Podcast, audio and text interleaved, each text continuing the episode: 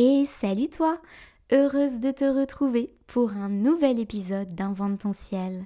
Ici Marie-Célène qui t'accompagne pour un nouveau voyage astral. Pas besoin de fusée pour se projeter dans l'espace, tu n'as qu'à suivre le son de ma voix. Aujourd'hui, j'ai choisi de te parler de la saison du scorpion. Et j'espère que tu en réaliseras la beauté si au début de ce podcast tu émets quelques doutes.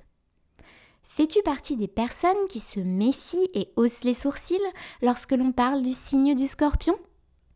Je vais prendre mon temps pour te raconter cette constellation avec toute la magie qu'elle comporte. C'est lors de la saison du scorpion que chaque année nous fêtons les morts dans beaucoup de cultures à travers le monde. Est-ce un hasard? Que nenni La mort est un des symboles clés de ce signe. Cependant, Grâce à l'énergie du scorpion, la mort n'est jamais une fin en soi, mais une étape vers la renaissance. En effet, avant de pouvoir renaître, eh bien, il faut mourir. Et je t'ai déjà parlé de ce processus de nombreuses fois que l'on peut percevoir sous la forme d'une métaphore. Le scorpion est une énergie de transmutation. C'est l'occasion de quitter ses vieux vêtements usés pour devenir papillon tout neuf. Le scorpion correspond aux eaux stagnantes.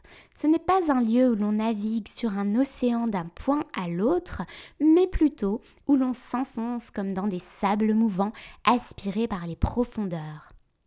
Les plus grands voyages se font parfois dans la verticalité, et c'est une clé immense de compréhension de cette énergie.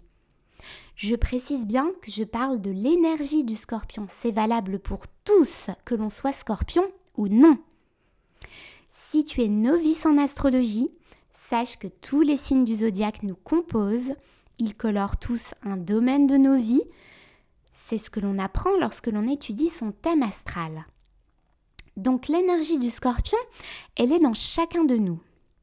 Et ce moment de l'année, c'est celui où l'on a accès à son pouvoir le plus facilement pour l'utiliser pour renaître.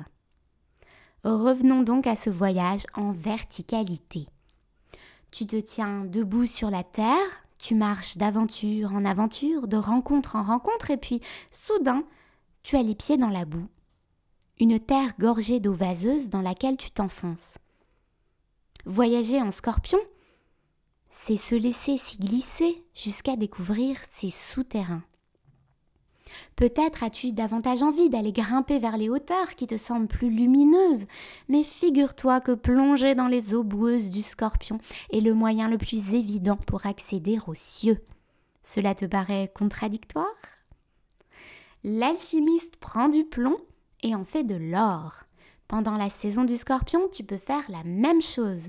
Prendre ce qui te plombe et le transformer en quelque chose d'utile pour toi pour accéder à l'abondance.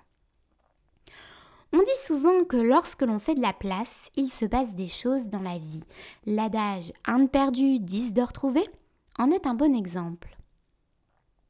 Depuis une bonne grosse année, les astres te chuchotent et parfois te crient, si tu ne les écoutes pas, de te dépouiller de ce qui te plombe.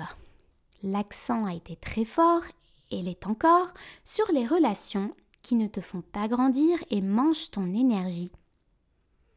Te souviens-tu de l'automne dernier? Vénus, la planète qui s'occupe de ta vie relationnelle et de ta valeur, a opéré une rétrogradation en scorpion de deux mois qui a souligné tout ce qui n'était pas juste. Eh bien, elle est revenue y faire un tour cet automne pour constater si dans la boue était poussé un nénuphar, qui n'est rien d'autre que toi, sans personne qui ne t'empêche de déployer tes pétales et toutes les beautés de ton âme.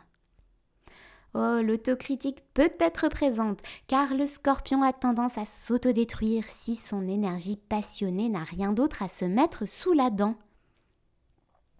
Si chaque signe possède un côté ombre et un côté lumière, c'est peut-être encore plus frappant chez le scorpion. Dans ses mauvais jours, son immense énergie portée par une grande puissance se retourne contre lui. L'envie de contrôler peut devenir envahissante et répond à une peur de perdre ses acquis, qui peuvent aussi se trouver sous la forme de personnes. On dit du scorpion qu'il est fusionnel et sa capacité à déceler toutes les ombres chez l'autre lui donne un regard qui peut être perturbant. Le fameux opéra Carmen, d'ailleurs composé par un scorpion, Georges Bizet, illustre de manière fascinante cet aspect. Si tu ne m'aimes pas, je t'aime, et si je t'aime, prends garde à toi. On peut considérer Carmen comme une figure du scorpion mal luné qui souhaite contrôler le désir de l'autre, posséder l'amour en puissance, mais qui finira poignardée par l'homme qu'elle a rejeté. Car le scorpion a un mécanisme bien paradoxal en lui. En face d'une peur de perdre, il se met à rejeter le premier pour garder le contrôle. Cela nous invite à nous demander si une blessure de rejet n'est peut-être qu'un reflet d'une attitude que l'on a vers les autres. Je te laisse méditer à ce sujet si tu souffres de cette blessure. En tout cas, c'est dans cet opéra que j'ai trouvé la plus jolie clé de guérison de ce scorpion. Je ne sais pas si tu sais qu'il y a une corrida à la fin de Carmen. Personnellement, je déteste les corridas, mais ici c'est une sacrée métaphore. N'oublie pas que dans les histoires, dans les contes, il se passe des choses absolument horribles qui ne sont là que pour nous faire réagir. Carmen a promis à Escamillo le torero de partir avec lui s'il gagne la partie. Et alors que ce dernier tient sa promesse, eh bien, en coulisses, Carmen se fait assassiner par Don José, qu'elle a séduit et puis rejeté. Est-ce réellement Carmen qui meurt? Est-elle simplement arrivée au bout d'une vie de bohème qui n'a jamais jamais connu de loi? Saura-t-elle renaître nouvelle dans un cinquième acte imaginaire? Carmen, c'est la couleur rouge. Celle-ci, je n'arrive pas à croire un hasard, énerve les taureaux. Si le scorpion est obsédé par la perte, le taureau, lui, aime profondément posséder. La mort de Carmen est sans doute celle d'une illusoire liberté de tout contrôler. Le scorpion et le taureau sont en face l'un de l'autre dans le zodiaque. Ils sont donc naturellement complémentaires. C'est l'axe du zodiaque qui nous parle de la matière et du vide, du concret et du subtil, et où l'on apprend à sacraliser la matière. Qu'est-ce que cela veut dire? Eh bien, on reprend cette idée de l'alchimiste qui transforme le plomb en or. Alors qu'un immense désir peut envahir le scorpion et le rendre intranquille, car il anticipe déjà à quel point tout est éphémère, lui qui sait que la mort fait partie de la vie, eh bien le taureau, lui, est absolument tranquille dans son temps présent et jouit de ce qu'il possède. Oh, concrètement, il a aussi ses casseroles. Hein. Il peut devenir jaloux maladif quand il est mal luné, lui aussi à son ombre. Et surtout, il peut rester sur ses acquis et sombrer dans la pesanteur. Le scorpion lui apprend à lâcher prise et à aller voir plus loin. Et le taureau lui répond que lui pourrait se reposer cinq minutes et découvrir ce que c'est de kiffer sa life. La mesure, comme d'habitude dans les axes du zodiaque, est à trouver entre les deux. L'une des clés d'équilibre serait donc d'apprendre à désirer ce que l'on a.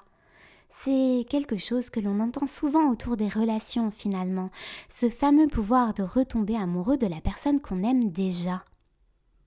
Si tu es contacté par une énergie du scorpion envahissante dans son côté négatif, alors je te l'ai dit, ça se traduit par un mélange d'envie de pouvoir, de tendance à l'autodestruction et de réaction de rejet impulsive, eh bien je te conseille de rencontrer la passion qui est coincée en toi et qui se glisse ailleurs dans ton quotidien parce que tu ne l'honores peut-être pas assez.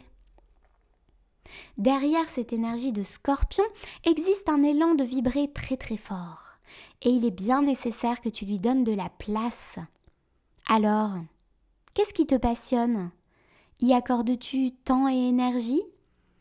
Apprendre à désirer ce que l'on a c'est aussi tout simplement apprendre à connaître et honorer nos dons.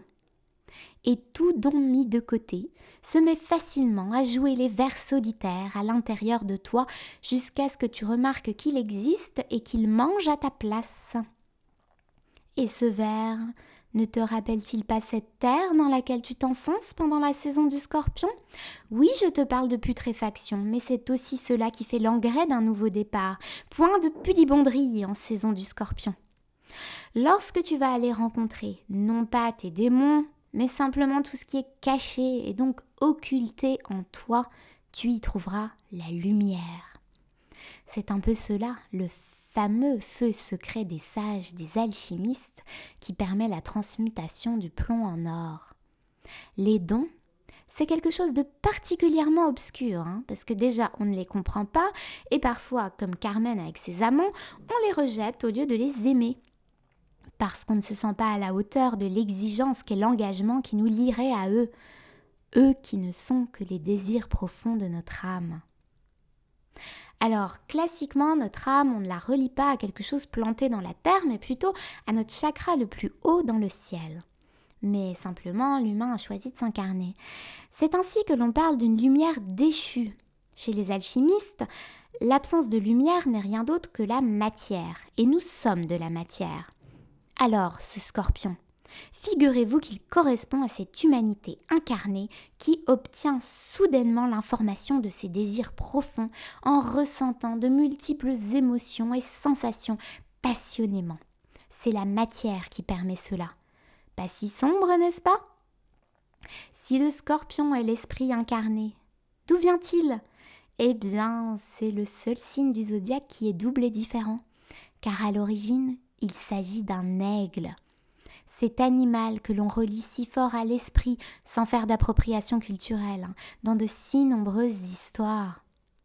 Il a d'ailleurs été utilisé à des fins peu reluisantes, ce pauvre aigle, quand des humains l'ont fait sombrer dans une matière bien noire lors de la Seconde Guerre, qu'ils ont perdue. Quand tu vois un aigle dans une gravure alchimique, c'est que l'on fait référence à l'esprit. L'esprit, que l'on appelle aussi le mercure philosophique, Mercure, tiens donc. Tu sais que cette planète est en rétrogradation du 31 octobre au 20 novembre? Quelle synchronicité astrale. Les étoiles t'invitent à aller chercher tout au fond de ta terre boueuse les trésors qui sombrent en toi pour les redorer et les honorer. Désire-toi toi-même. Cette rétrogradation n'est qu'une invitation gagner cette verticalité, du frémissement de l'eau boueuse du scorpion à l'étendue du ciel de l'aigle, dans la matérialisation de tes dons. C'est cela, sacraliser la matière, transformer le plomb en or. C'est vivre ton corps comme outil divin qui fait rayonner tes dons pour l'humanité tout entière. Il s'agit de la plus haute vibration de l'énergie du scorpion. On est bien loin des états d'âme de Carmen, n'est-ce pas? Nous arrivons à la fin de cet épisode destiné à mieux comprendre la magie de la saison du scorpion. Et j'espère qu'il t'a plu. Si c'est le cas, n'hésite pas à le partager et à t'abonner à ce podcast si ce n'est pas déjà fait. Je te retrouve sur Facebook, sur Instagram et sur invententiel.net chaque semaine pour ton horoscope poétique. Et concernant cet automne, n'aie pas peur de te perdre. Tu es toujours là pour toi, quoi qu'il arrive. C'est une fatalité douce sur laquelle tu peux compter.